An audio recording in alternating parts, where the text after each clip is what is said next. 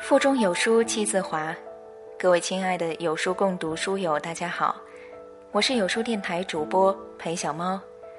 今天要分享的文章是来自丰子恺的《从孩子得到的启示》。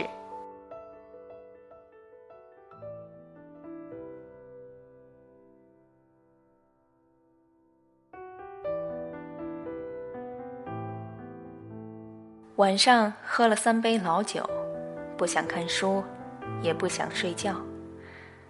捉一个四岁的孩子，华瞻来骑在膝上，同他寻开心。我随口问：“你最喜欢的是什么事儿啊？”他仰起头一想，率然的回答：“逃难。”我倒有些奇怪。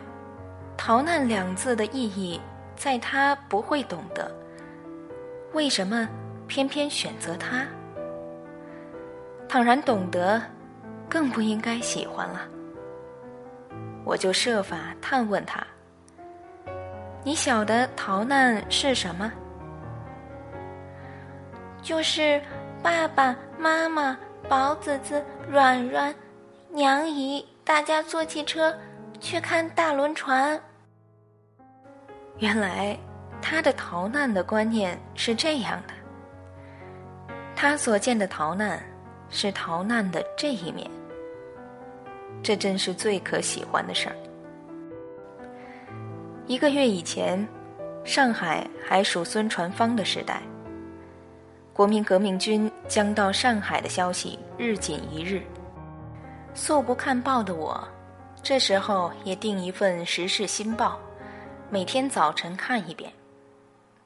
有一天，我正在看昨天的旧报，等候今天的新报的时候，忽然，上海方面枪炮声响了，大家惊慌失色，立刻约了邻人，扶老携幼的，逃到附近江湾车站对面的妇孺救济会里去躲避。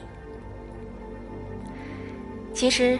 倘然此地果真进了战线，或到了败兵，妇孺救济会也是不能救济的。不过，当时张皇失措，有人提议这办法，大家就假定它为安全地带。那里面地方大，有花园、假山、小川、亭台、曲栏、长廊、花树、白鸽。孩子一进去，登临盘桓。快乐的如入新天地了。忽然，兵车在墙外过，上海方面的机关枪声、炮声愈响愈近，又愈密了。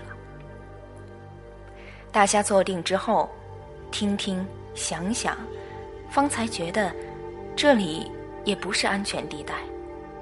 当初不过是自骗罢了。有决断的人先出来雇汽车逃往租界，每走出一批人，留在里面的人增一次恐慌。我们集合邻人来商议，也决定出来雇汽车，逃到杨树浦的沪江大学。于是立刻把小孩们从假山中栏杆内捉出来，装进汽车里，飞奔杨树浦了。所以决定逃到沪江大学者。因为一则有邻人与该校熟识，二则该校是外国人办的学校，较为安全可靠。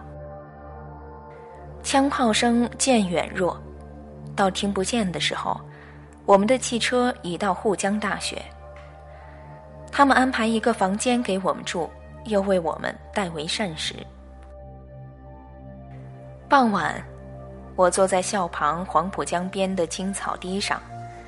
怅望云水摇曳故居的时候，许多小孩子采花卧草，争看无数的帆船轮船的驶行，又是快乐的如入新天地了。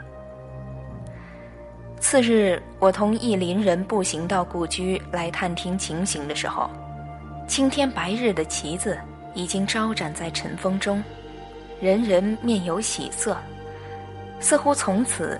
可庆成平了，我们就雇汽车去迎回避难的眷属，重开我们的窗户，恢复我们的生活。从此，“逃难”两字就变成家人的谈话的资料。这次逃难，这是多么惊慌、紧张而忧患的一种经历。然而人物亦无损丧，只是一次虚惊。过后回想，这回好似全家的人突发的出门游览两天。我想，假如我是预言者，晓得这是虚惊，我在逃难的时候将何等有趣。素来难得全家出游的机会，素来少有坐汽车游览参观的机会。那一日，不论时，不论钱。浪漫的、豪爽的、痛快的，举行着游历，实在是人生难得的快事。只有小孩子真果敢得这快慰。他们逃难回来以后，常常拿香烟、路子来叠做栏杆、小桥、汽车、轮船、帆船，常常问我关于轮船、帆船的事儿。墙壁上及门上。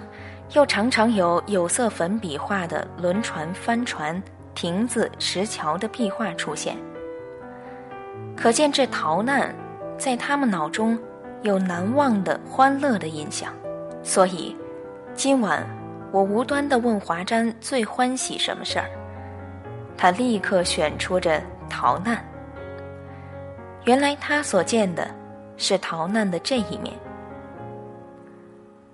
不止这一端，我们所打算计较争夺的洋钱，在他们看来，个个是白银的浮雕的胸章；仆仆奔走的行人，扰扰攘攘的社会，在他们看来，都是无目的的在游戏，在演剧。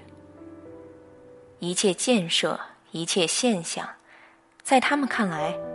都是大自然的点缀、装饰。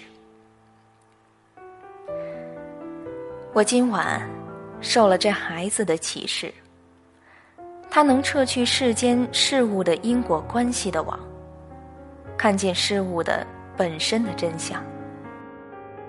我在世至尘劳的实生活中，也应该懂得这撤网的方法，暂时。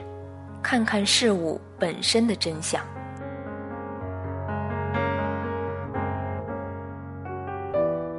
关注有书，与五百七十万书友组队对抗惰性。我是裴小猫，我在河北石家庄，向你送去问候。